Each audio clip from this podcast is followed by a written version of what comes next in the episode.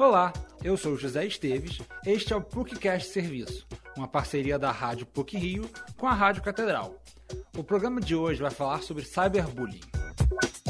A invenção da internet trouxe alguns dos maiores avanços da comunicação na sociedade, porém, abriu novos espaços para alguns dos maiores problemas, como o bullying, prática de intimidação e humilhação sistemática muito presente nas escolas. Agora com a internet, essa ação no espaço digital é conhecida como cyberbullying.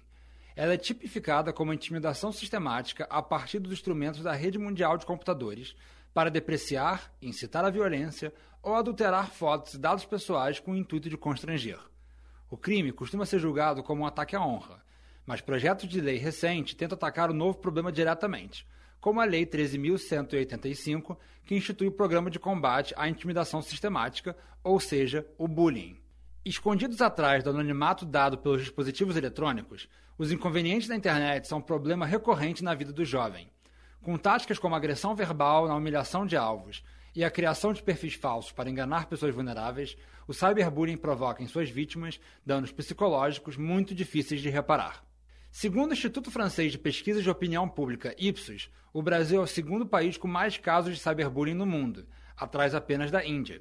Em pesquisa feita pela Intel Security, 21% das crianças e adolescentes sofreram do crime, enquanto 24% cometeram cyberbullying. Atualmente, o ambiente pessoal e virtual se misturam e mudaram a dinâmica de como o bullying funciona. Enquanto antes o bullying se restringia ao ambiente profissional ou escolar, hoje o abuso segue a vítima até em casa, pelo celular ou pelo computador.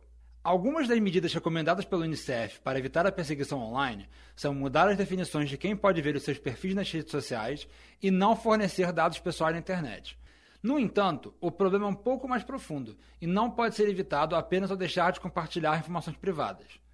Fazer campanhas de conscientização sobre a prática é uma das soluções sugeridas pelo professor de filosofia e sociologia e apresentador do canal de YouTube Crime Ideia Videoaulas, João Gabriel da Fonseca. Repensar a própria estratégia escolar, campanhas das próprias é, grandes mídias digitais, as campanhas de TV, eu acho que são fundamentais, né, para poder contribuir aí o que, que seria né, diminuição real, concreta do cyberbullying. Então, nesse quesito cultura e educação.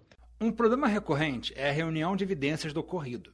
Os ataques, por serem digitais, podem ser apagados, e tornar permanente as evidências deve ser uma das primeiras ações quando se é vítima de cyberbullying, segundo o advogado especialista em internet, Márcio Stival. Caso a pessoa seja vítima de cyberbullying, a primeira coisa que ela deve fazer é realizar provas de todo o ocorrido. Tirar prints, fazer vídeos, até salvar link, se houver divulgação em algum site ou rede social, justamente na possibilidade de fazer um registro disso perante as autoridades policiais e também buscar um auxílio de um profissional, um advogado, para poder auxiliar tanto na eventual investigação, quanto na responsabilização das pessoas que estão por trás do cyberbullying. No entanto, o direito tem dificuldades em acompanhar crimes cibernéticos, por causa da rápida evolução tecnológica, como relata a professora do Departamento de Direito da PUC-Rio, Caitlin Mulholland. A tecnologia surge numa rapidez maior do que a capacidade que a sociedade tem de responder às demandas que surgem do uso indevido da tecnologia.